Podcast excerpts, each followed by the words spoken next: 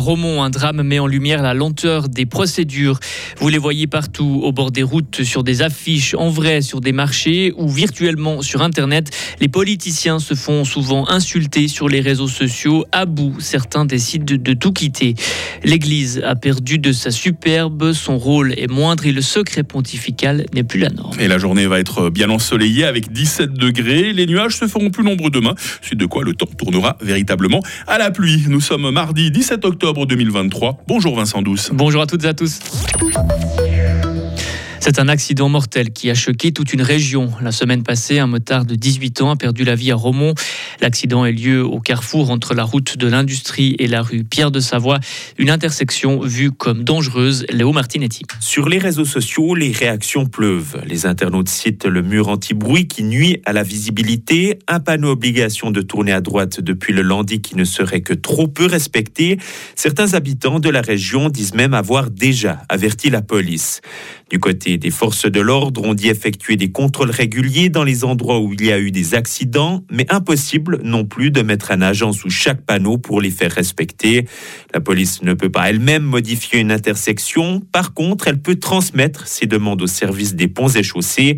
Elle dit aussi encourager les citoyens à adresser eux-mêmes leurs remarques directement à ce service. La commune de Romont prévoit justement de modifier ce carrefour. Son conseil général a voté un crédit en février 2019 déjà.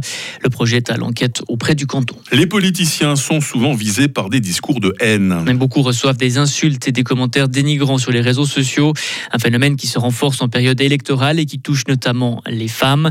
Morgane Bonvala est chef de projet à la Public Discourse Foundation. Son but est d'étudier et de renforcer le débat public sur Internet. Il y a différentes réactions des politiciennes par rapport euh, à la haine en ligne. Alors certaines n'y figurent simplement pas, elles ne sont pas sur les réseaux sociaux, mais vous avez également, et ça euh, c'est très grave, des politiciennes qui décident de ne plus aborder certains sujets pour éviter d'avoir des attaques en ligne, jusqu'à certaines politiciennes qui ont décidé de se retirer de leur euh, fonction d'élu parce qu'elles subissaient trop de discrimination.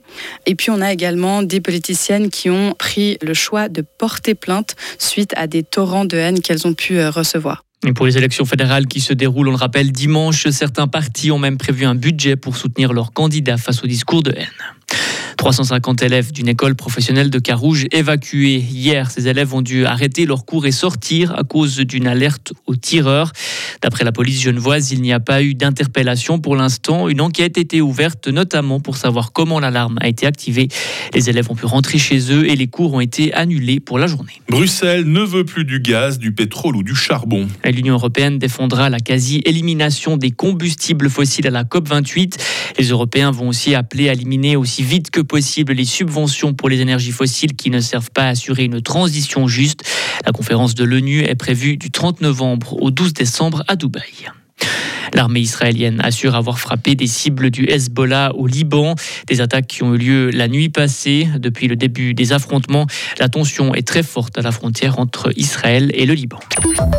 Ils étaient servants de messe, élèves ou pensionnaires d'un foyer et ils ont été agressés, Vincent. Depuis début, décembre, début septembre, une étude de, l'Université de Zurich révèle l'ampleur des dégâts. Il y a eu au moins 1002 cas d'abus sexuels dans l'Église catholique en Suisse.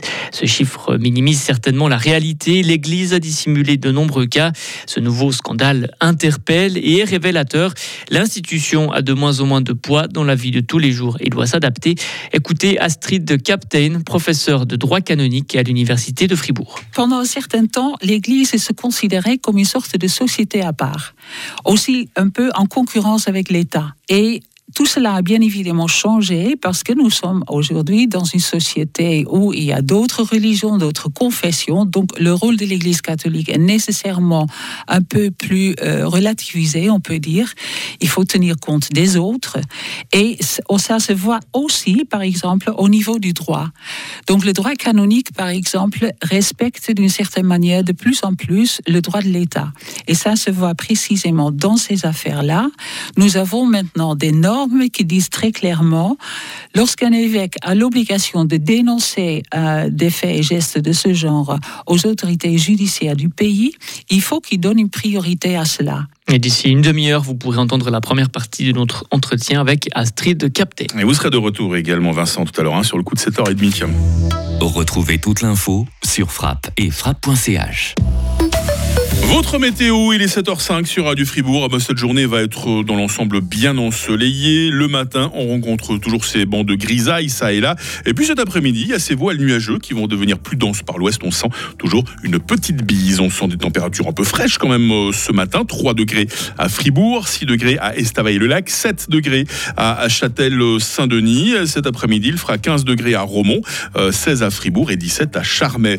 Demain, mercredi, sera partagé entre éclaircies sur le sud de la Romandie et passage nuageux en direction du nord. Les premières pluies tomberont sur le Jura avant de s'étendre au plateau en soirée. Température minimale 9, maximale 15 degrés. Ça, c'est donc pour demain mercredi. Euh, jeudi, il y aura alternance de pluie et d'éclaircies. Il fera 20 degrés. Euh, vendredi et samedi s'annonce maussade, maximum 14 euh, à 16 degrés. C'est la fête des Baudouins aujourd'hui, mardi 17 octobre, 290e jour. On pourra éteindre la lampe de chevet à 7h51. Par contre, le lustre du salon se rallumera à 18h40.